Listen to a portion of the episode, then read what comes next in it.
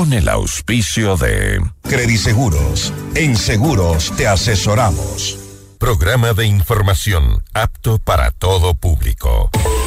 FM Mundo y Notimundo presenta Decisiones. Hoy con la conducción de Francisco Rocha. Un diálogo frontal para entender los acontecimientos coyunturales del Ecuador y el mundo de una manera directa y a fondo. Dirección informativa, María Fernanda Zavala. Dirección general, Cristian del Alcázar Ponce. Retransmiten en Cuenca, Antena 1. En Guayaquil, Radio Centro, 101.3 FM.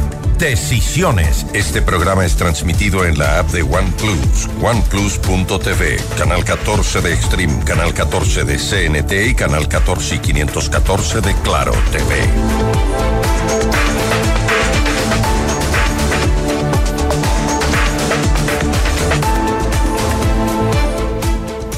Buenos días, amigas, amigos. Estamos ya iniciando decisiones. Y este, digamos, este viernes queremos tratar un tema que de alguna manera se solucione en una parte, pero que tiene retos y que puede, digamos, discutirse la aplicación de un tratado de libre comercio con la China, por ejemplo, que ya ha avanzado, que, que nos faltará ya hacer el intercambio de ratificaciones. Eh, luego tenemos el tema de Rusia, el comercio exterior en general está basado también y gran vínculo con la diplomacia y, lo, y la geopolítica, como decíamos antes de iniciar el doctor Santos. Y para eh, discutir o conversar sobre este tema, hemos invitado a tres conocedores de, esta temática, que es el ex ministro Julio José Prado. Eh, él, estuvo en la negociación del, del acuerdo comercial el doctor Esteban Santos, abogado internacionalista, catedrático universitario, y el el embajador Luis Narváez, su experiencia, la carrera que ha hecho, sus representaciones, nos llevan a, a, solicitar este, este aporte, ¿no? Bienvenidos a los tres, así es que el tema comercial y dividámoslo en esta parte primero que nos cuente cómo fue la negociación, Julio José Prado, del acuerdo comercial con China y luego también aclarar algunas dudas ¿no? que podrían decirse. Eh, qué vamos a hacer con esta basura que, que consta en el tratado y estas dudas que siempre han puesto en lo que se llaman los TLC. Bienvenido, Julio José. Buenos días. Muchísimas gracias, Francisco, por, por la invitación. Saludos, Esteban, Luis.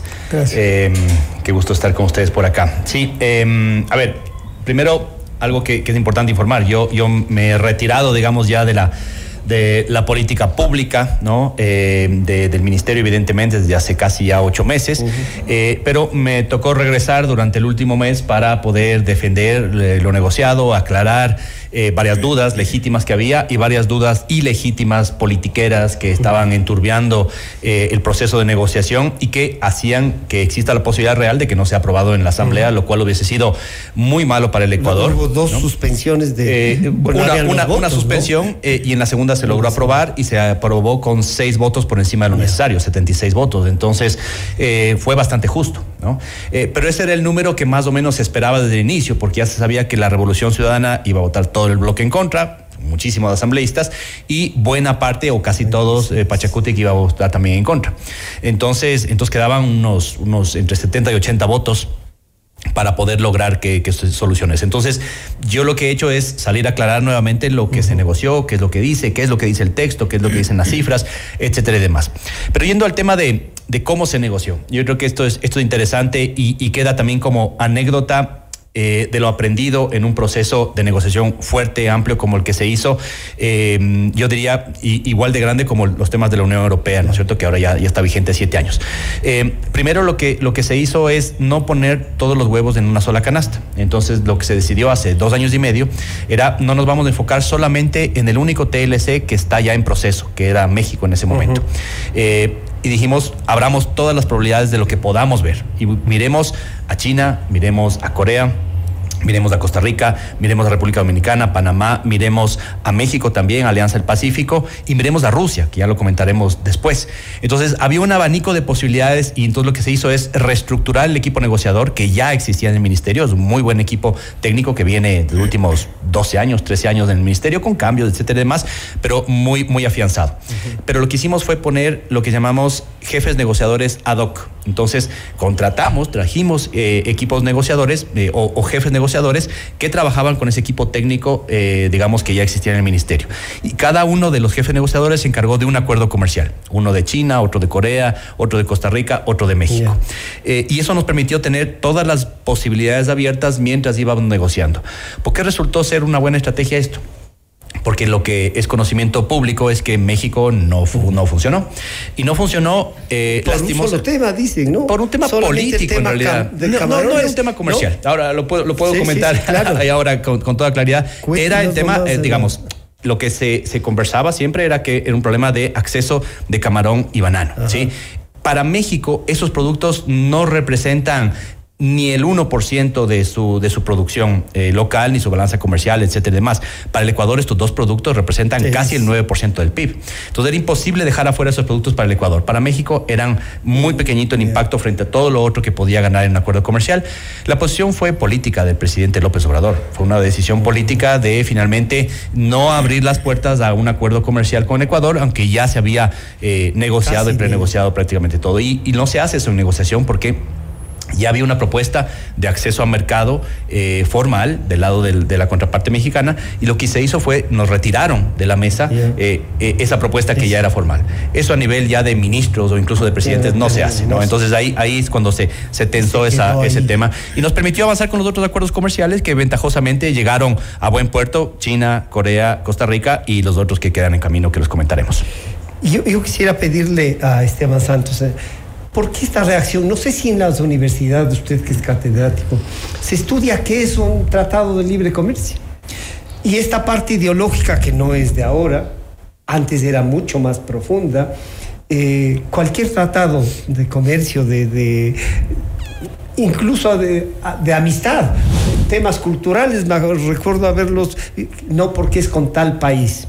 Y especialmente si es que es con el mayor socio comercial como es los Estados Unidos.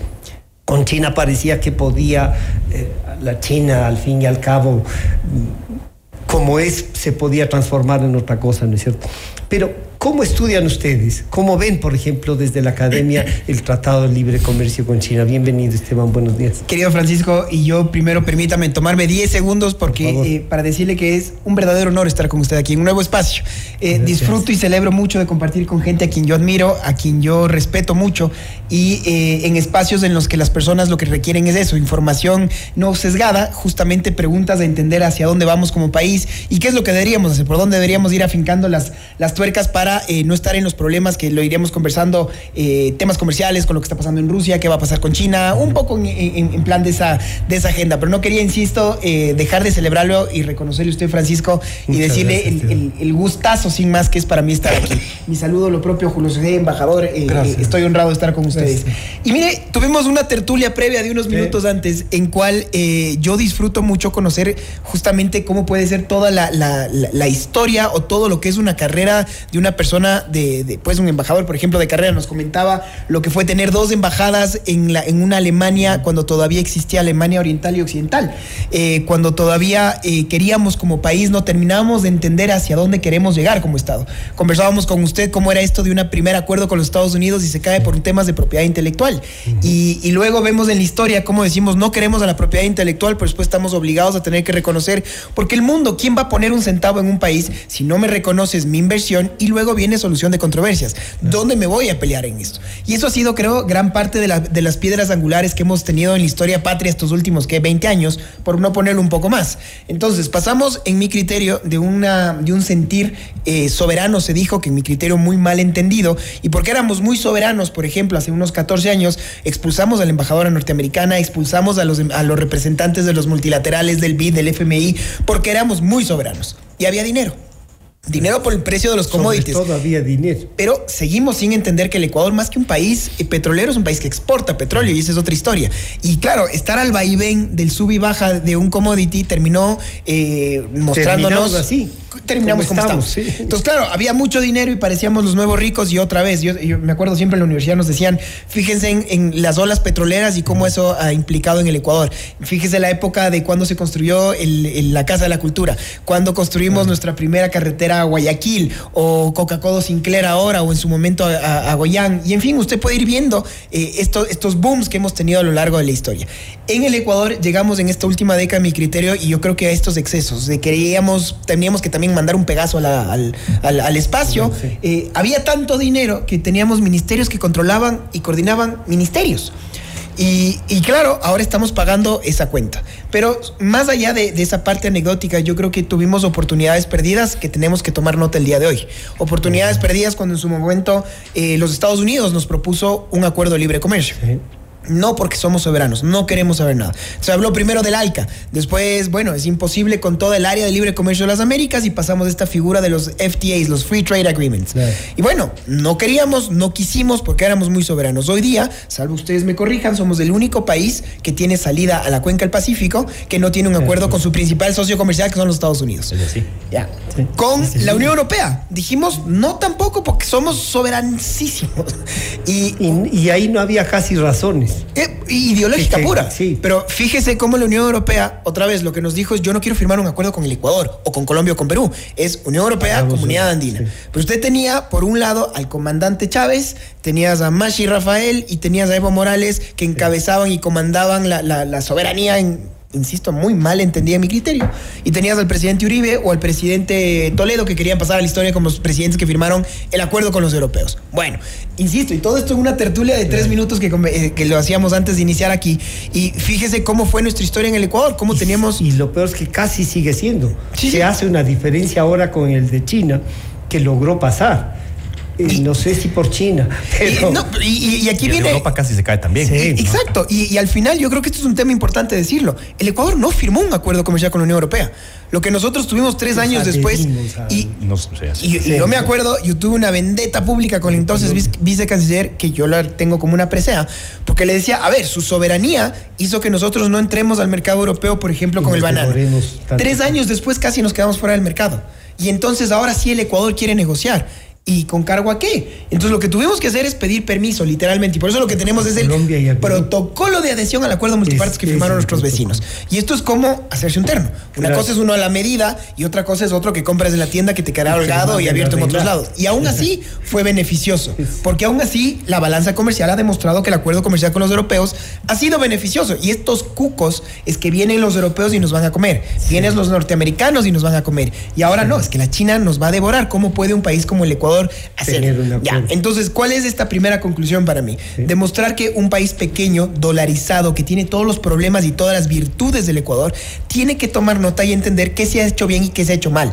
Yo creo que los negocios no es que son de izquierda o de derecha, los negocios no es que tienen corazón, son negocios y hay que aprender a negociar. Entonces, yo celebro profundamente tener ya eh, eh, órganos colegiados al interior del Estado que puedan entender estas realidades. Y mi conclusión que se entienda que hoy día la solución de controversias, por ejemplo, es un tema de fondo, que la Corte Constitucional en su momento nos dijo, eh, nos puso en par en el tema Costa Rica, entender que se cayó, sí, en México, y entiendo el tema ideológico. Nosotros queríamos, lo dijimos muy abiertamente, queremos Alianza del Pacífico. Claro que sí, y nos quisieron usar como un tema político, como lo que está haciendo Rusia ahora. Lo hicieron, y parecería que sí, señor embajador Narváez. Bueno, la experiencia su, participación en varias embajadas, pero sobre todo el seguimiento de lo que hemos conversado. ¿Cómo usted siente que avanzamos a, los tratados de libre comercio? Con un medio punto de inicio, de agradecimiento a tu invitación y la oportunidad de estar junto a dos jóvenes que yo admiro, aprecio y que los veo vitales en la conducta, porque yo puedo hablar de un pasado que tiene su trascendencia, desde luego, pero la actualidad. Esteban ha sido clarísimo en sus apreciaciones. Julio nos ha dado pues los datos muy precisos, muy concretos de todo un proceso que no es fácil. Ahora bien, respecto a los tratados de libre comercio, hay una suerte de axioma histórico que es el libre comercio. Sí, yo creo que el libre comercio está como propuesta, pero ese libre comercio tiene que ser de alguna manera regulado. Y no hablo de un control de mercados, hablo sí de un entendimiento básico, esencial, entre los actores beneficiarios de ese acuerdo. De ese acuerdo, claro. De manera que, de que TLC deja de ser literalmente esas siglas para convertirse en un instrumento de cooperación a los intereses que ah. cada una de las partes capaz que lo que hay es que cambiarles el nombre embajador. Eh, eventualmente pero a veces nos perdemos en eso, sin dejar de ser importante pero no creo que sea lo trascendente. Eh, se ha mencionado el caso de, de China. Es un ejemplo actual. Ayer el señor presidente de la República suscribió el respectivo decreto de ratificación. En el proceso formal falta el canje de ratificaciones y ya la puesta en marcha. El sector privado ha reconocido las bondades de ese instrumento. Creo que inclusive la conceptualización de una negociación de esa naturaleza ha sido visto con optimismo y en la en la ciudadanía. Habrá desde luego ciertos sectores que apuntan siempre eh, a... En la propia asamblea políticamente nos recordaba el exministro que fueron 76 votos. Claro, claro. O sea, pero por ahí va un poco, yo diría, la desnaturalización del concepto de comercio, cuando se quiere poner por delante banderas ideológicas, cuando el comercio, siendo como es una tarea importante, lo que le interesa es el beneficio de una y otra parte, y consecuentemente la acción de política nacional. Tiene que eh, reconocer que existen intereses en la otra parte y desde luego los nuestros. Y cómo empatar esos intereses, esos intereses para que, se, traduzcan en un beneficio común. Yo creo que por ahí va el esfuerzo más que eh, un acento de carácter ideológico, que ciertamente se lo ha planteado y se lo sigue planteando en forma, yo diría, irresponsable para el ejercicio de una política exterior. Julio José, es esta parte de la historia nuestra debe haber pesado en la negociación con China pero también esta parte del discurso nos van a inundar con basura, van a traernos los desperdicios, ya la playa tal van a, ya, incluso habían visto los uh, huecos donde iban a ponerla, y sobre todo, y hay una cosa que radioactivo. Sí. Sí, sí. medicamentos caducados. ¿Cómo, ¿Cómo, hacemos para que la gente, al fin y al cabo, no vea todo lo que está en el tratado? pero además no se deje engañar con estos que son anzuelos que permiten a veces echar abajo una negociación. Sí, sí, sí déjame, déjame Pato, lo, que mencionan eh, Luis eh, eh, y Esteban, de, acuerdo con el tema del concepto de libre comercio, los acuerdos comerciales y demás con lo que sucedió en la negociación. Y hay un dato muy importante que a nosotros nos permitió convencer al propio sector productivo, ¿no es cierto? Porque este es un esfuerzo nacional de ir a negociar, es una negociación tan fuerte afuera como adentro del país. Esa no le hemos hablado, quizás en un momento le cuento cómo logramos hacer la negociación interna frente a lo que algunos gremios decían es una bomba atómica industrial, ¿no? O sea, porque abrir al libre comercio con China hubiese sido muy grave para la industria, o sea, si hacíamos pura libre comercio, bajamos a nacer de la calle allá. Claro, solo hagamos un acuerdo y vamos. Entonces, claro, el acuerdo es, es, tan bueno como la negociación que se hace, ¿no? Entonces, entonces no es libre comercio por libre comercio, sino hay que negociar bien y entender las sensibilidades de lado y lado, ¿ya? Entonces hay una estadística bien interesante que es el Ecuador tiene excelentes productos, pero tiene muy mal acceso a mercados. Entonces nosotros cuando mandamos productos del exterior, esa cobertura de nuestros productos con aranceles bajos o con acuerdos comerciales llega solamente al 40% de nuestra oferta exportable. En el caso de nuestros vecinos, ¿no es cierto? Colombia, sobre todo Perú o Chile, tienen 90% de cobertura de sus exportaciones bajo acuerdos comerciales. Entonces tiene una ventaja competitiva brutal y unas garantías para la negociación. Claro, claro. No, recordaba eh, no, no, es solo el tema comercial, tienen una serie de cooperaciones, etcétera, y demás, y reglas y protocolos que les permite acceder a los mercados. 40%, y ahora que negociamos con China, inmediatamente dimos un salto brutal. Llegamos a casi el 60%, por lo que implica China en nuestras exportaciones, el tamaño que tiene. Entonces, ya estamos en ese camino. ¿Qué más tenemos que hacer para empatarle al menos a Colombia? Estados Unidos, por ejemplo, porque Estados Unidos nos agrega otro 20% más, sin duda, ¿no? Entonces, tenemos que ir por ese camino. Entonces, Entonces, los acuerdos comerciales tienen y me parece que están ya convirtiéndose en una política de Estado. Me parece que ya estamos en ese camino. No ha habido ningún acuerdo comercial rechazado por la Asamblea. Creo que eso es tremendamente importante. El segundo tema lo que decía el embajador, el tema este del libre comercio regulado y demás, yo estoy de acuerdo, ¿no? Hay que, hay que entender bien lo que se negocia y no se negocia en un acuerdo comercial. Y ese fue el problema que se generó con el tema de esta famosa frase o idea de que nos iba a invadir la basura china, ¿ya? Que era por un lado, eh, una mala comprensión de lo que estaba diciendo el acuerdo comercial, ya lo explico, y otra parte, una mala fe politiquera evidente, ¿no es cierto?, de echarse abajo el acuerdo comercial con China.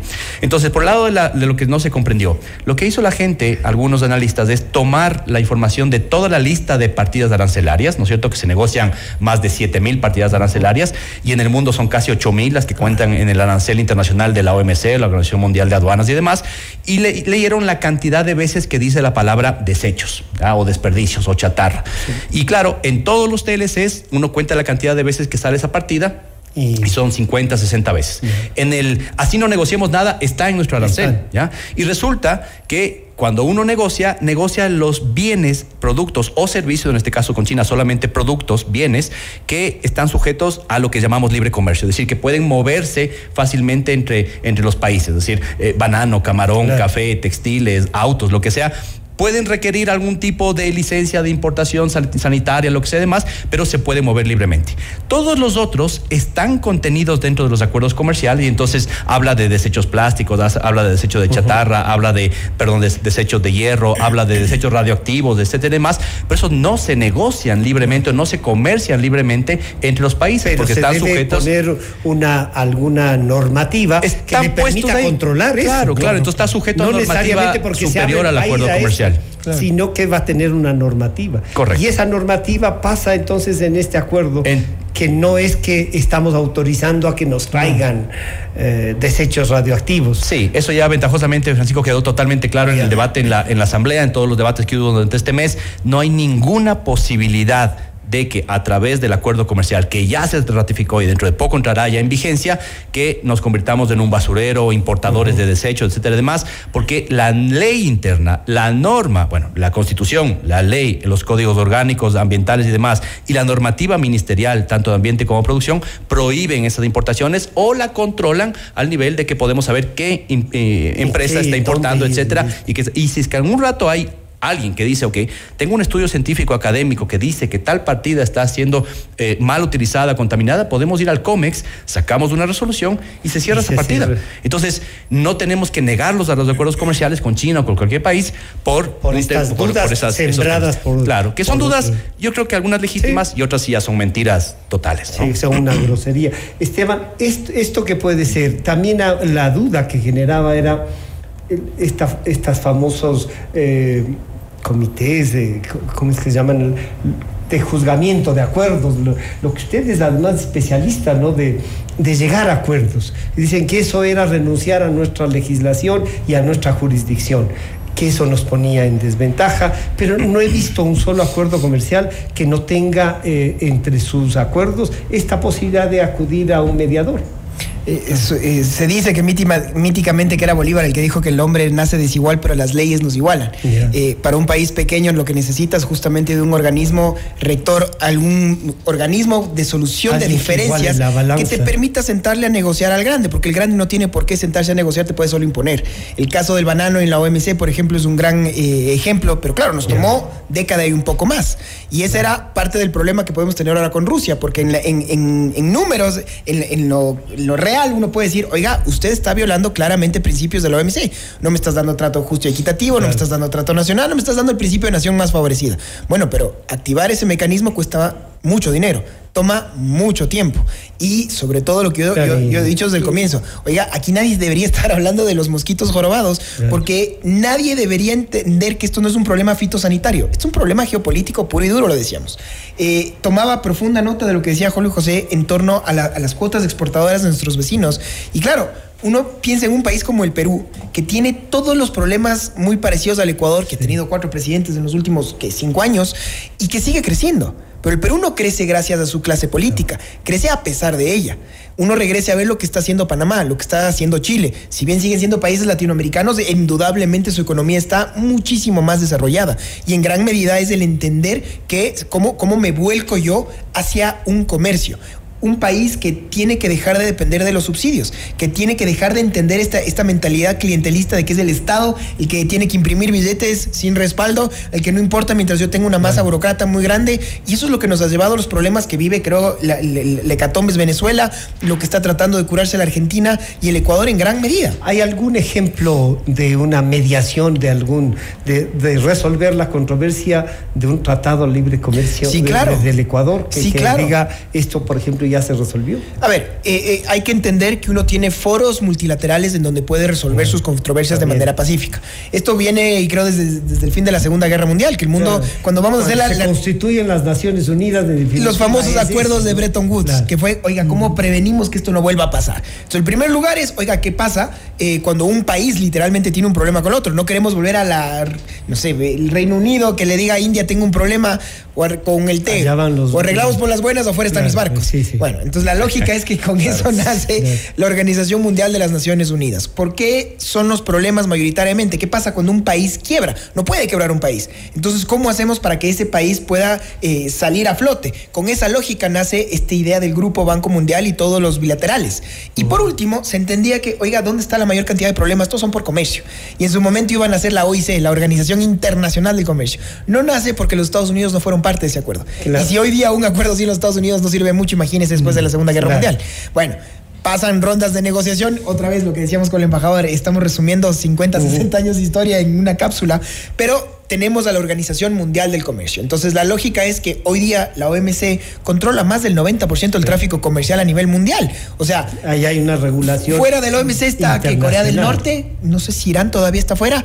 Eh, ¿a, dónde quiero llegar con esto? Que el mundo entero está, en, dentro del marco de la OMC. Y al Ecuador le costó entrar a la OMC. Pero por supuesto, no solo porque, no quisimos ser parte del antecedor. Sí, sí. Del que había esta posición de para que a la OMC estamos mm. renunciando a la soberanía. Embajador esta historia que nos la resume, pero además que da respuesta a estas necesidades que tenemos los países en este momento.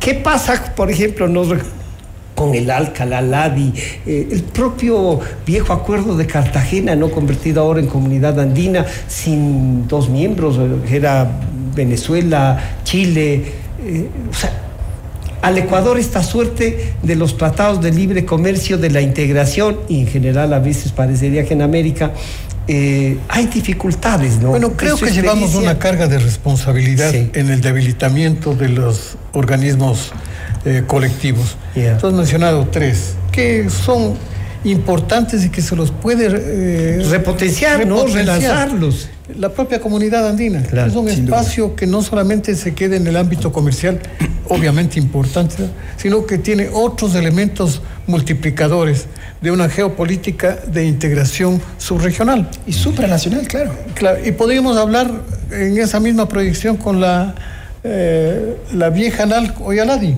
claro. que también está debilitada, marginal y que tiene igualmente espacios inclusive para un tema tan sensible como es la solución de controversias. en el tema del comercio era lo de la LADI es el, el eh, claro, una especie de evangelio. Exacto, la base, que sí, sí.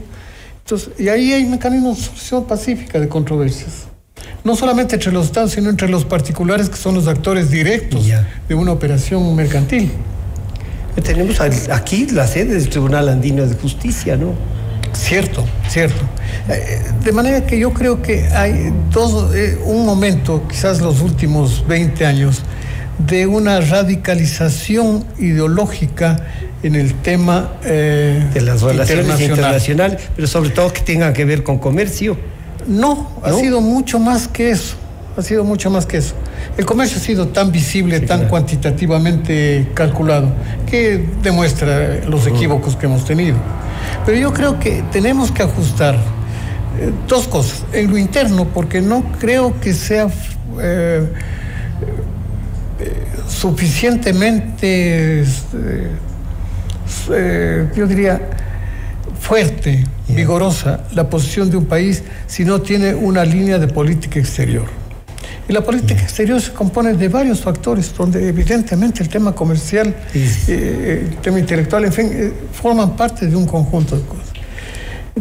Y desde ese punto de vista yo creo que es importante que en el caso del actual gobierno no tenemos una línea de, de, plan operativo en política exterior.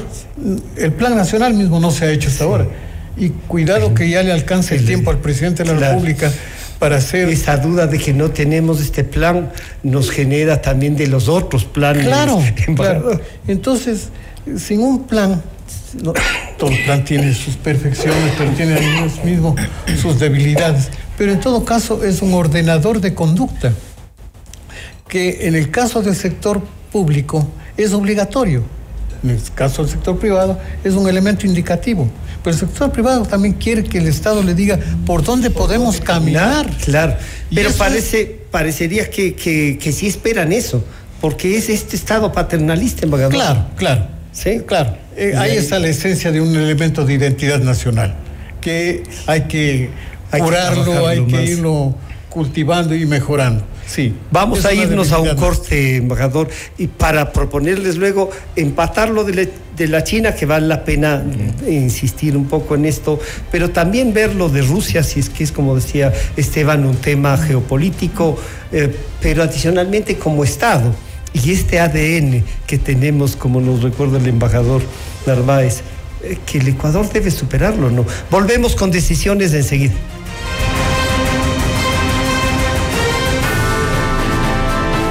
Momento regresamos con más de Decisiones.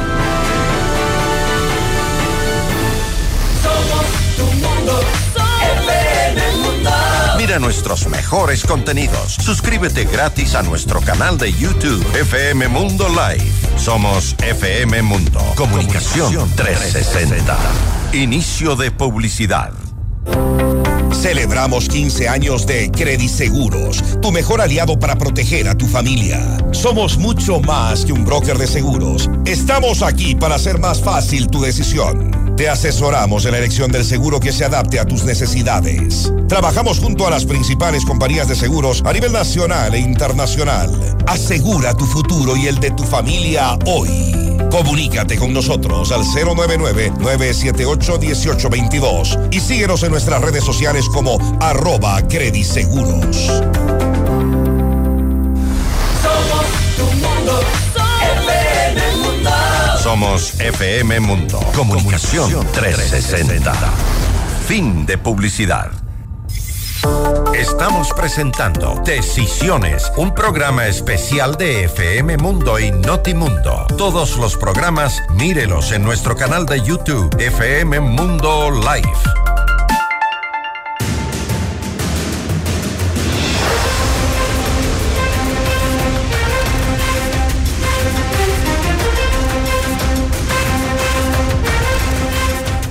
Estamos de regreso ya para iniciar esta segunda parte de, decisiones. Están con nosotros el exministro Julio José Prado, el doctor Esteban Santos y el embajador Luis Narváez.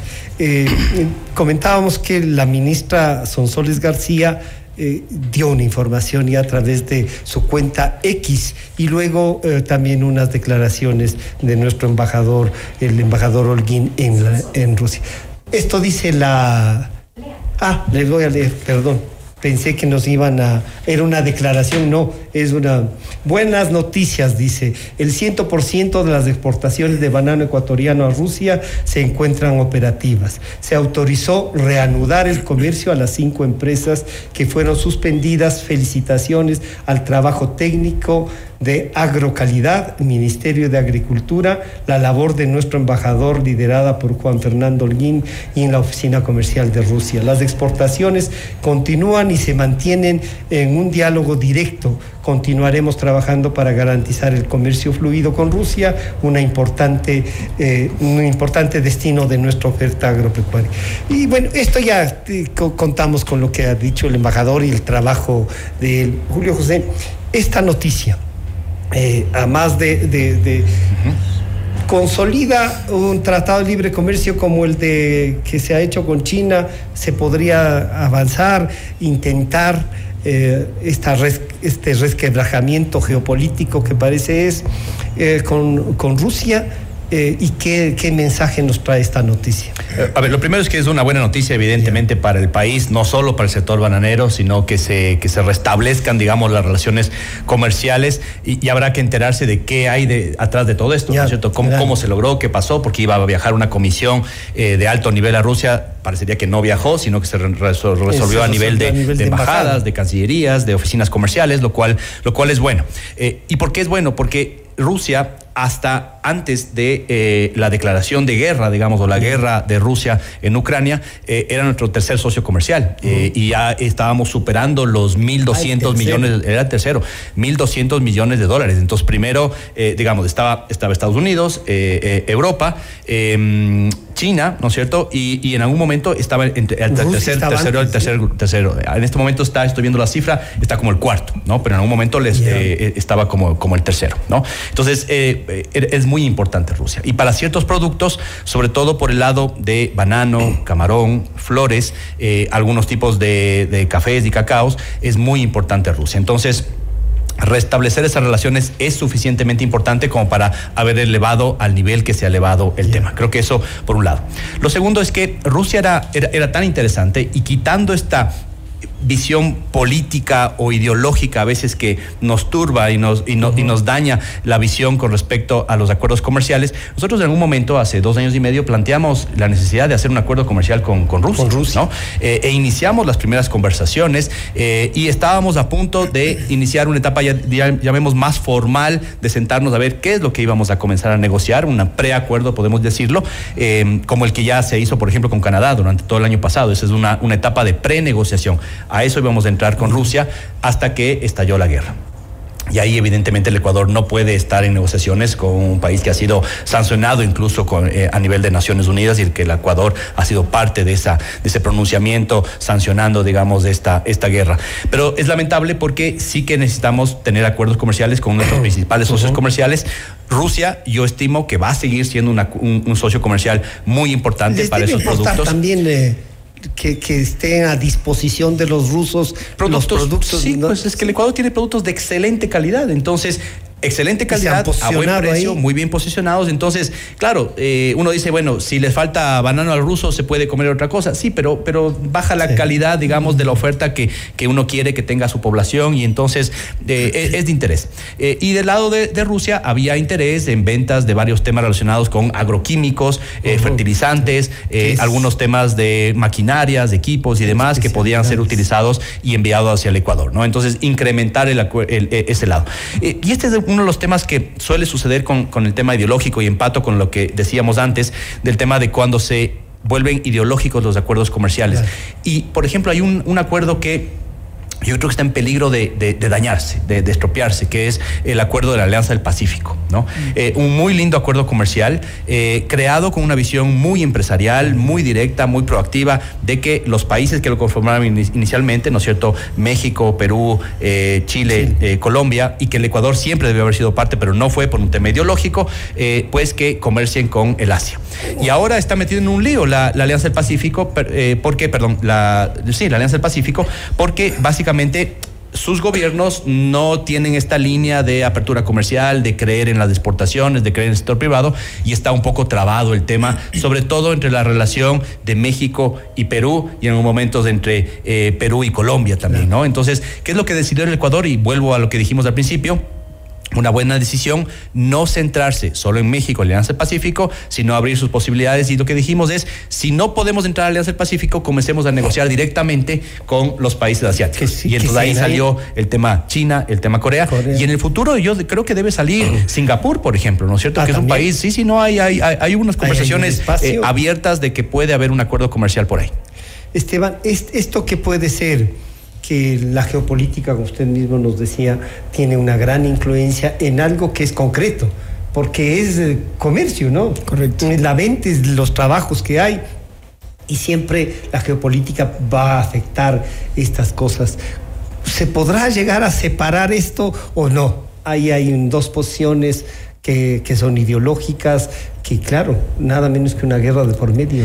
Y, mientras escucho y, proceso todo lo que estamos conversando el día de hoy, se me venía a la mente cómo históricamente siempre hemos tenido el mismo discurso. Oiga, tenemos un mismo idioma, tenemos una misma identidad cultural, una misma religión. Somos una zona que después de la Segunda Guerra Mundial otra vez nos dijeron, vea, ustedes Latinoamérica van a ser la, nueva potencia del mundo. Usted puede cosechar tres, cuatro veces al año eh, en países que no logran ni siquiera una cosecha al año. Eh, empieza la CEPAL con el modelo de sustitución de importaciones, ustedes vuélvanse en los rockstars de un producto en determinado, entonces usted Colombia escogió café, usted Ecuador escoja banano, eh, Bolivia escoja papas, digo cualquier cosa y así. Y hasta ahora han pasado en mi criterio dos temas que, que lo veo como un obstáculo este primer paso de la sustitución de la importación que no lo hemos logrado hacer. O sea, seguimos hablando de cómo le vendo el banano, el camarón y la fruta primaria. Todavía no logro mandarle una papada o un licor de banano. Eh, y eso es un problema porque 50 años después eh, el, camión ya no cuesta 8 toneladas de papas. La idea de la sustitución de importaciones es, es, como viable, se puede, o eso es simplemente un discurso. Y, claro, entonces Francisco, lo interesante de esto es que si uno regresa a ver nuestra historia latinoamericana, lo que hemos dicho es, esto es a través de la integración. Tenemos que integrarnos y como bloque integrado vamos a salir y comernos al mundo. Entonces hablábamos de la LADI. Después, si uno se pone a ver, en Latinoamérica somos todo y nada. Digo en el sentido de que somos... La CEPAL se convirtió solamente, dependiendo de quién esté ahí, en alguien que hace boletines de prensa para deslegitimar a otros y, eso es en, gran medida lo que estaba diciendo Julio José, el problema de la voluntad política de un gobierno de turno y la necesidad de reglas claras a largo tiempo que requieren las inversiones. Entonces, si uno dice, a ver, el Ecuador somos miembros de la comunidad andina, somos miembros de la OEA, somos miembros de la LADI, somos miembros de la CAN, somos una Sur, ya no somos una Sur, fuimos ALBA, ya no somos ALBA. Todos dicen lo mismo, todos queremos integrarnos, todos queremos salir y comernos al mundo. Ahora, ¿cuál es la diferencia? Que para mí una cosa es la cuota política, simplemente el discurso, que si bien tiene que haber una, una identidad sí, sí, eh, Sí, pero hay que entender que estos son acuerdos que nacen del ámbito comercial. de lo práctico. Entonces siempre se pone el ejemplo de cómo los europeos pasaron de, a falta de una, dos guerras mundiales, que lo hemos dicho, a tener una de las alianzas comerciales de las más respetables, las que más han, han, logrado eh, fungir en la, en la humanidad, que es la Unión Europea, con todos sus tropiezos y problemas y demás. Pero bueno, el Ecuador hoy día pasó de todo ese primer cóctel de no queremos, no TLCs, somos súper soberanos, a entender que un país pequeño que tiene que salir y venderle al mundo. Pero no nos vamos a abrir eh, sin más, como lo decíamos. Y aquí viene, claro, un tema de fondo. Yo creo que, por ejemplo, en su momento los chilenos eh, tomaron nota como identidad nacional. ¿Qué vamos a hacer? A ver, le vamos a vender el vino literalmente a la China, pero a cambio de eso vamos a tener que ceder. Yo sé, no voy a hacer las pantallas plasma ultra HK y no le voy a competir a la Sony, digo cualquier cosa. Eh, y sí, van a haber industrias que se van a ver afectadas, pero para esto se necesita una unidad política de en qué nos vamos a volver. Que se reidentifique con lo que está ahí. Y eso todavía no encuentro aquí. Entonces, claro, yo soy el primero que celebro un acuerdo con China. Celebro como el que más hablaba con un amigo que está en el gremio en textil que me dice, ve, hemos logrado excluir más de 50 partidas. Yo digo, bueno, espectacular. Y digo, eso es, un logro de la negociación. Porque el sector textilero el tiene 400 excluidas en total en la confección, textiles, ¿sí? Pero, ¿sabes cuál era mi, mi, o sea, lo celebro, digo espectacular, porque esto es algo que nos va, eh, nos va a permitir ser mucho más competitivos. Y también regreso a ver del otro lado, digo, bueno, ¿qué tanto le interesaba a China? Porque China es la fábrica del mundo. Mm. Entonces, mi miedo es que nos volvamos mucho más dependientes a solo exportar materia prima. Y yo no quiero eso, o sea, nadie quiere eso. Entonces siempre es el cómo estoy entregando yo herramientas para que logremos, por un lado, traer inversión seria. No estos capitales golondrina que vienen, apuestan y a los tres meses se van. Y eso solo va a llegar, uno, si tenemos seguridad, seguridad sin más. Dos, seguridad jurídica. Y la tercera es un ambiente propicio para los negocios. Fíjese lo que está pasando, insisto, en el Panamá, que fue el último país, creo, en Latinoamérica que recibió una invasión militar armada en los noventas a lo que es ahora. ¿Cómo sigue creciendo Chile pese a su problema eh, ah, igual social y demás que pueda tener? confrontación y ese ataque que tuvo el modelo, además. Exactamente. Entonces yo concluyo diciendo, a ver, para mí tiene que haber dos, dos ideas muy claras. La primera es la profesionalización. Y creo que sobre todo el servicio exterior y producción son las, las dos carteras más afectadas por la política. Porque normalmente vienen los amigos del gobierno de turno a querer poner a sus amigos en esos ahora que le aprovecho. Ahora hay una amiga nombrada embajadora en Washington que no sabemos si va a poder posicionarse porque no cumple, de lo que hemos conversado, no cumple con algunos requisitos. Eh, a ver, vamos hablando de estos ejemplos. Una cosa es un embajador de carrera. Esa es la lógica que lleguen los mejores. Y siempre ha estado la cuota política. Y yo creo que la cuota política es sana en la medida que se le entienda bien que son los aportes que puede dar una persona dentro de la materia. De, una especialización. Pero esa es ese es el sentir, ese es el espíritu. Ahora, si yo solo voy a poner a cualquier amigo de turno, estoy desnaturalizando. Y claro, a funcionarios de carrera es mucho más difícil trabajar con personas que no son técnicas en esa materia. Entonces, claro, siempre ha sido la presea al gobierno de turno o doy el cargo político a un político para que me deje gobernar o al amigo del gobierno. Y eso está mal entendido, eso no debería ser así. Por eso, desde la, desde la academia, desde lo profesional, ¿Qué es la lógica? es, ¿Cuál es el mensaje? decir, a ver, usted me pregunta a los Estados Unidos. Los Estados Unidos es nuestro principal socio comercial. Hablábamos y yo soy el primero en decir, oiga, tengo que reconocerle a la señora Baki cómo ha logrado maniobrar el poder los últimos, ¿qué? 25 años, si no es más. Y es impresionante la, la, capacidad de cabildeo que tiene la señora. Se vendió muy bien y he estado con todos los gobiernos, con todos los que usted quiera, con todos. Y creo que de, la señora embajadora Baki podríamos tener un programa solo de Solo de ella. Bueno, pero sobre el comportamiento. Y hoy día, bueno, ¿quién es la nueva embajadora en los Estados Unidos? No tengo el gusto de conocerle. No puede ser nombrada embajadora porque no cumple con la edad siquiera para hacerlo. Entonces, hemos reducido la, relación comercial en este momento a una encargada de negocios. Entonces, ahí viene la pregunta directa a quienes están en el turno. Oiga, eh, ayúdenos a entender por qué es tan importante que esté esa persona y reducir y ¿Cuál es, cómo van a sentir esto los norteamericanos. Frente al, peso que le acaba de dar a doña Ivonne Baki, el peso pluma de la nueva embajadora, peso pesado y Cuéntenos peso usted cuáles son las, las, credenciales para que esto esté ahí. ¿Cómo lidiamos esto, embajador Narváez? Cuando la, carrera es una cosa, pero no hay que desconocer que es indispensable también a veces una presencia política en el servicio exterior. Yo, al igual que Esteban, creo que sí es a veces importante y a veces muy importante que haya una carga política en esta representación. Sí, yo celebro las palabras de Esteban y el análisis tan objetivo que acaba de presentar de Julio no me admiraría porque es parte de la familia. Sí. De la familia de, eh, exteriores. No, pero él se acaba de mojar el poncho con lo del acuerdo comercial. Eh, bueno, es un tema, es un tema de. Bueno, estar en la carrera diplomática no quiere decir dejar de mojarse el poncho. No, no, pero tiene unos límites también. Desde luego, desde luego. Eh, uno de los límites es cuáles son los trazos de política exterior. Exacto. Si es que la política exterior está definida de tal manera eh, por, ya como política de Estado, en buena hora, esa es la base sustantiva de nuestra tarea. Que a esa tarea hay que agregar eh, variables importantes que están contempladas en la ley. Las designaciones para embajadores, por ejemplo, es atributo del presidente de la República. Pero se debe entender que el presidente de la República eh, elige a sus mejores eh, representantes, sí, sí, claro. Que no necesariamente tienen que ser del partido político. O amigos de él, o amigos de, la sociedad te podemos escoger. claro, tengo mucha amistad con la señora eh, designada como embajadora, pero lo hago tan mal hecho que significa que mi actitud es tremendamente errática. ¿Cómo no va a llegar a las voces al, oído del presidente, que por lo menos necesita 35 años? Ni siquiera hablamos de capacidad. Pero ahí entonces hay una ausencia de canciller, porque le tenía que haber revisado la canciller. Claro. Como parece hay ausencia en muchos de los temas. Embajador, este, estos temas de los nombramientos siempre han traído dificultades. Y además de, nombrar embajadores, también se han nombrado a, sectores medios y resultaba a veces que era una especie de los hijos de determinado sector político, casi todos en el servicio exterior.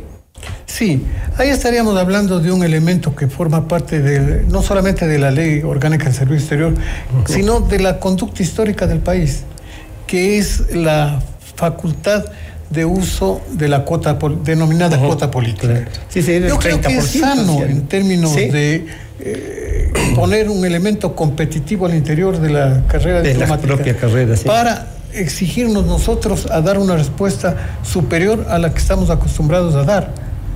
Y entonces, y ser una especie de. Demostrar lo técnico, como ha dicho Esteban, frente a lo que puede ser una Para buena. Ir de la mano con un personaje que tiene méritos. Permítame traer un nombre. Eh, Benjamín Carrión. Ya. que es reconocido en cualquier lado y si el presidente le nombra, no, no va a ser el individuo que negocie las partidas arancelarias, pero él es el que tiene la llave política para el ingreso de los técnicos, para que nos den la respuesta que el país quiere. Estamos hablando de una dimensión. ¿Me permite completar, complementar un poquito lo que dice el embajador? Mira, en, los acuerdos comerciales de los es, eh, sí, el equipo negociador negocia, lo técnico está ahí, las partidas y demás, y hay gente que sabe de cada uno de los temas, hay gente que sabe servicio, hay gente que sabe propiedad intelectual, o sea, es un equipo entero de 15, 20 personas con diferentes áreas, hay gente de Cancillería que sabe sobre el tema de inversiones muchísimo, la ley, etcétera y demás, eh, bueno, todos los temas estos muy, muy, muy específicos. En el caso de China, eh, recordando lo, lo que dice el embajador en ese momento, eh, si no hubiésemos tenido un embajador de carrera en China en ese momento, Carlos Larrea, que fue vicecanciller hasta la semana pasada, eh, quizás no se hubiese logrado cerrar. Porque China, en la negociación, hicimos lo que teníamos que hacer, negociamos muy bien y demás, eh, pero después había varios temas políticos que allá en Beijing había que solucionarlos. Y si no hay esta conjunción perfecta, esta coordinación perfecta entre producción, comercio y cancillería, los acuerdos comerciales no avanzan a cerrarse adecuadamente, porque al final la negociación técnica es una y esto siempre termina pasando por un canal diplomático, político, etcétera. Donde se miden las otras. Y, la frase que ha dicho el embajador es clarísima: eh, necesitas la llave. ¿Quién, a quién tengo que abrir? ¿Con quién tengo que sentarme? ¿Con quién tengo que almorzar, desayunar, traerle, reunirme, tomarme la foto?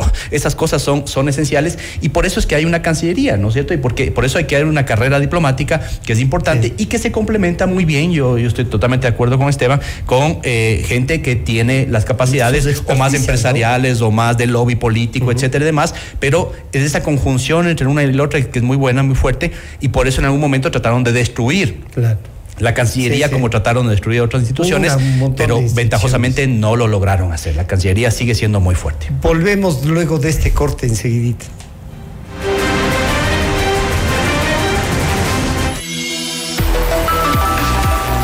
Enseguida volvemos con Decisiones.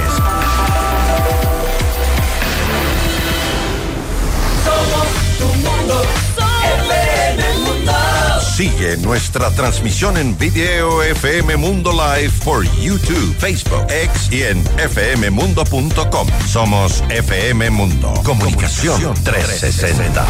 Inicio de publicidad. Celebramos 15 años de Credit Seguros, tu mejor aliado para proteger a tu familia. Somos mucho más que un broker de seguros. Estamos aquí para hacer más fácil tu decisión. Te asesoramos en la elección del seguro que se adapte a tus necesidades. Trabajamos junto a las principales compañías de seguros a nivel nacional e internacional. Asegura tu futuro y el de tu familia hoy.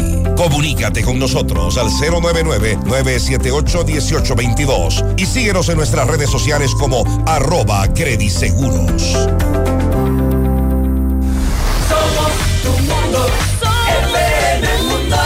Somos FM Mundo. Comunicación 360. Fin de publicidad. Continuamos en Decisiones. Mírenos en vivo por FM Mundo Live en todas nuestras plataformas digitales y redes sociales.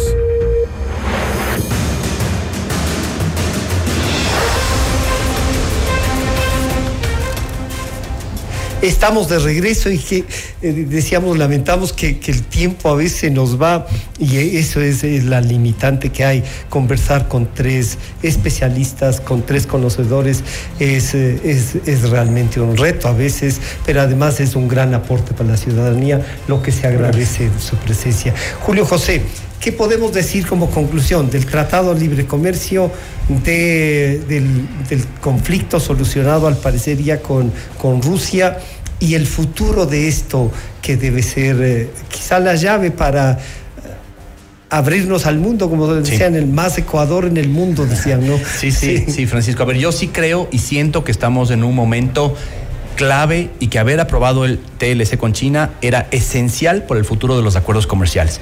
Y ahora sí puedo decir que siento y veo que la política de firmar y negociar acuerdos comerciales, la política comercial se está convirtiendo en una política de Estado. No hay un solo acuerdo comercial que haya sido rechazado por la Asamblea. Si es que se rechazaba el de China, los que vienen después seguramente hubiesen sido muy complicados, primero de negociar, porque el que negocia dice, oye, ¿para qué voy a negociar contigo si me los vas a tumbar en la Asamblea? Pero ya una vez que se aprobó, creo que se allana el camino para lo que viene después. Bueno, evidentemente la, aprobación y ratificación de Costa Rica, de Corea y lo que viene después, que será Canadá, que es una negociación muy dura que tiene que emprender ya este con gobierno. México hacer algo no, con mientras, Brasil? Mientras eh, Brasil es complejo porque Pues. eh, ya, ya, ya tenemos abierto bastante y lo que hay que abrir es muy sensible con nuestra industria, calzado, textiles, Es etcétera y demás, a zapatos. Entonces, es, es muy complejo. Pero lo que viene aquí en adelante va a ser, yo creo que enfocarnos en Canadá. Estados. Unidos sin duda, buscar otros acuerdos comerciales en el Asia y eh, terminar de consolidar algo que se creó en este proceso de negociación con China, que es el cuarto adjunto de negociación. Esta es una figura muy interesante, Francisco, porque lo que hace es tener al sector privado representado a través de sus gremios, trabajando en la negociación, en un cuarto al lado de la negociación. Entonces podemos No comunicarnos con ellos boicoteando, sino trabajando. metidos ahí adentro. Y entonces yo le decía, esto ya se nos fue el tiempo, pero eh, la negociación interna, en el caso de China, yo podría decir que fue más difícil que la negociación con los chinos, sino con nuestra industria, Ah. para hacerles entender y ver y entender dónde estaban las sensibilidades, cómo las cuidamos, cómo las preservamos y dónde están las grandes oportunidades. Entonces, por ahí es donde está el futuro. Hay una nueva etapa de ver hacia el Asia, hacia los acuerdos comerciales, una vez que se aprobó el de China. Creo que se allá en el camino. Ojalá usted escriba sobre el tema un- una cosa mm, importante sobre cómo ha sido su experiencia de, Sí, de sí. negociación. Esteban, con todos estos elementos, la universidad en general, ustedes los catedráticos, eh, ¿tienen, tienen un material ya para, para tener gente que se rompe estos esquemas. No acuerdo, no esto, no, no, no, el no. ¿Cómo trabajar con estos elementos? Y, Francisco, no solo desde la academia, porque creo que esto tiene que venir de la mano con el lado, el ámbito profesional. Y yo creo que eh, se lo ha dicho muy bien.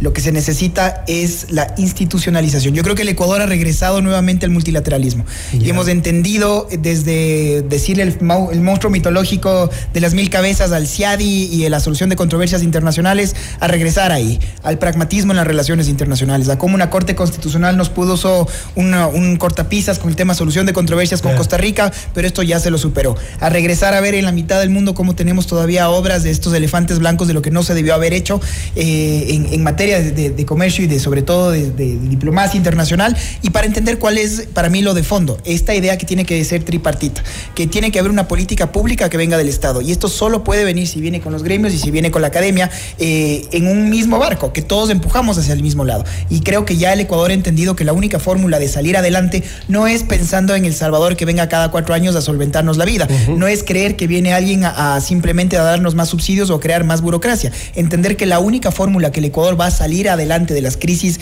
económicas y reiteradas que tenemos es a través del comercio, es a través de los acuerdos serios, responsables a largo plazo y no estar tanto al vaivén de un gobierno de izquierda ¿Usted o estaría derecha, de acuerdo en que Estado. estos acuerdos comerciales le provocan a la propia industria nacional a ser de mejor calidad para que nosotros mismos, los ecuatorianos, eh, vamos a preferir lo que, lo que hacen los Ah, ecuatorianos? Es el reto de todos, el reinventarnos todo el tiempo, el ver qué industrias funcionan, qué no y cómo nos reinventamos, insisto, siempre en un mundo cada vez más cambiante, el entender que la globalización está aquí, el ver cómo salimos como país a comernos al mundo, el ver experiencias buenas y experiencias negativas en la región y sobre todo entender, eh, tomar nota finalmente de lo que ha sido nuestra historia, lo que hemos eh, hecho en este, en este camino, en este diálogo y eh, tener un horizonte común claro. El próximo año otra vez tenemos elecciones. Yo celebro que el Estado por lo menos empiece a poner bien cimentado estos cimientos que nos permitan no echar abajo lo que hizo el anterior, porque es lo que normalmente Claro. siempre queremos. No, eh, todo lo que hizo el anterior es está una malo. muestra- Y no es siempre así. Claro. Y hay que recoger lo bueno y hay que trabajar con visión pragmática de país. Mientras lo hagamos, seré el primero yo en celebrarlo y de lo contrario los primeros que tenemos que estar aquí denunciando. Y hay- hay que el hacerlo, Ecuador no sí. puede perder más tiempo y yo celebro como el que más este retorno al multilateralismo. Embajador, ¿se está retomando una política exterior, una política de comercio? Porque se volvió muy ideológica, ¿no? Esto sí, esto no. La propia Alba era una casi aberración de lo que nos queda, como dice Esteban, un edificio. Sí, yo diría, recogiendo y aplaudiendo las expresiones de Esteban, que nos hace falta hacia el ámbito externo brindar credibilidad. Nuestra palabra tiene que ser absolutamente creída y recogida con veracidad en el exterior. Mientras estemos en ambigüedades y peor, en situaciones de, desaveniencia permanente, no, la credibilidad nuestra se debilita tremendamente. Y a esa credibilidad hay que darle un espacio. Y ese espacio es el diálogo. El Ecuador tiene que aprender a dialogar con todo un universo de circunstancias y de actores. Y cada actor tiene su propio interés, tiene su propia lógica. Entonces, ¿cómo encontrar eso? Brindando credibilidad a nuestra palabra y al propio tiempo eh, dialogando. Estoy pensando, por ejemplo, en el tema, bienvenida a la noticia de hoy de la solución con Rusia. Con Rusia. Pero Rusia todavía estará creyendo, tendrá fe en la palabra ecuatoriana cuando de lo que decía Julio José, ¿qué se, qué se habrá negociado? ¿A qué acuerdos habrán llegado? Claro, cuando de por medio tenemos que hay una situación tremendamente grave como es la de trasladar material chatarra, entre comillas, hacia los Estados Unidos. Estoy pensando gráficamente en en aquel cuento de Aladino y la lámpara maravillosa. Te doy una lámpara nueva, dame la vieja. ¿Es así el negocio? Cuidado. cuidado que, hay que tener cuidado. Tienen que avisarnos, tienen que claro, aplaudimos si no, de Aladino nos pasamos a Alibaba y los 40 ladrones. o sea, para ir con el este, Lastimosamente llegaríamos a esa tremenda conclusión. Pero la credibilidad. El gobierno tiene que brindarnos a los ecuatorianos una, una actitud creíble y nosotros acompañar eso con, para que el diálogo sea fuerte, vigoroso y nos dé respuestas adecuadas. Muchísimas gracias. Lamentablemente llegamos a la conclusión de decisiones. Cortamos y regresamos de inmediato para despedirnos.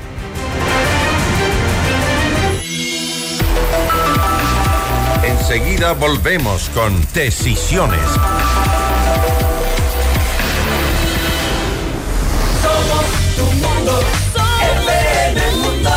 Mira nuestros mejores contenidos. Suscríbete gratis a nuestro canal de YouTube FM Mundo Live. Somos FM Mundo. Comunicación 360. Inicio de publicidad. Celebramos 15 años de Credit Seguros, tu mejor aliado para proteger a tu familia. Somos mucho más que un broker de seguros. Estamos aquí para hacer más fácil tu decisión. Te asesoramos en la elección del seguro que se adapte a tus necesidades. Trabajamos junto a las principales compañías de seguros a nivel nacional e internacional. Asegura tu futuro y el de tu familia hoy. Comunícate con nosotros al 099-978-1822 y síguenos en nuestras redes sociales como arroba crediseguros.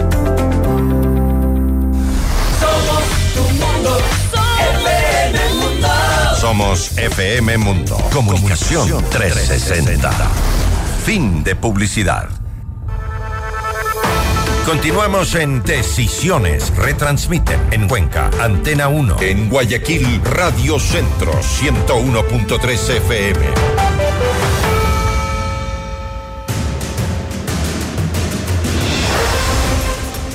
Estamos de regreso ya para despedir el programa, pero vamos a escuchar eh, lo que nos han dicho en este diálogo, este importante aporte para el Ecuador. Decisiones con los protagonistas. Ninguna posibilidad de que a través del acuerdo comercial que ya se ratificó y dentro de poco entrará ya en vigencia, que nos convirtamos en un basurero, importadores de desechos, etcétera, demás. No tenemos que negarlos a los acuerdos comerciales con China o con cualquier país por, por, estas dudas sembradas por, Claro, que son dudas, yo creo que algunas legítimas y otras sí ya son mentiras totales. Yo creo que tuvimos oportunidades perdidas que tenemos que tomar nota el día de hoy. Oportunidades perdidas cuando en su momento eh, los Estados Unidos nos propuso un acuerdo de libre comercio. No porque somos soberanos, no queremos saber nada. Con la Unión Europea dijimos no tampoco porque somos soberanísimos. Yo diría la desnaturalización del concepto de comercio.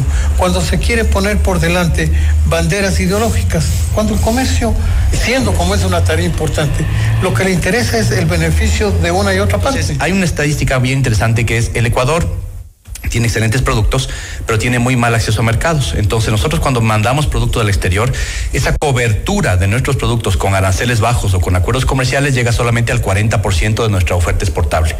En el caso de nuestros vecinos, ¿no es cierto? Colombia, sobre todo Perú o Chile, tienen 90% de cobertura de sus exportaciones bajo acuerdos comerciales. Entonces tiene una ventaja competitiva brutal. Y ahora que negociamos con China, inmediatamente dimos un salto brutal. Llegamos a casi el 60%. Por lo Yo creo que los negocios no es que son de izquierda o de derecha, los negocios no es que tienen corazón, son negocios y hay que aprender a negociar. Entonces yo celebro profundamente tener ya eh, eh, órganos colegiados al interior del Estado que puedan entender esta realidad. En el caso del actual gobierno, no tenemos una línea de, de, plan operativo en política exterior.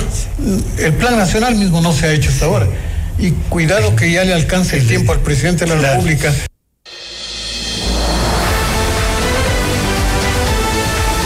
Decisiones Regresamos ya para despedirnos y agradecer muy sinceramente a Julio José Prado, a Esteban Santos y a Luis Narváez. Su aporte, su conocimiento nos permiten avanzar. Decisiones del próximo viernes, nos estamos encontrando. Muchas gracias. FM Mundo y Notimundo presentaron.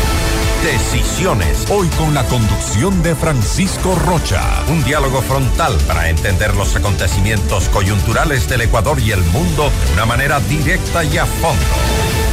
Ingeniería de sonido Andrés Castro. Dirección gráfica Laili Quinteros. Redacción José Martín Muñoz. Daniel Ocaña. Esteban Cislema. Redes sociales Nicole Moncayo. Producción Mauro Olivo. Dirección informativa María Fernanda Zavala. Dirección general Cristian del Alcázar Ponce.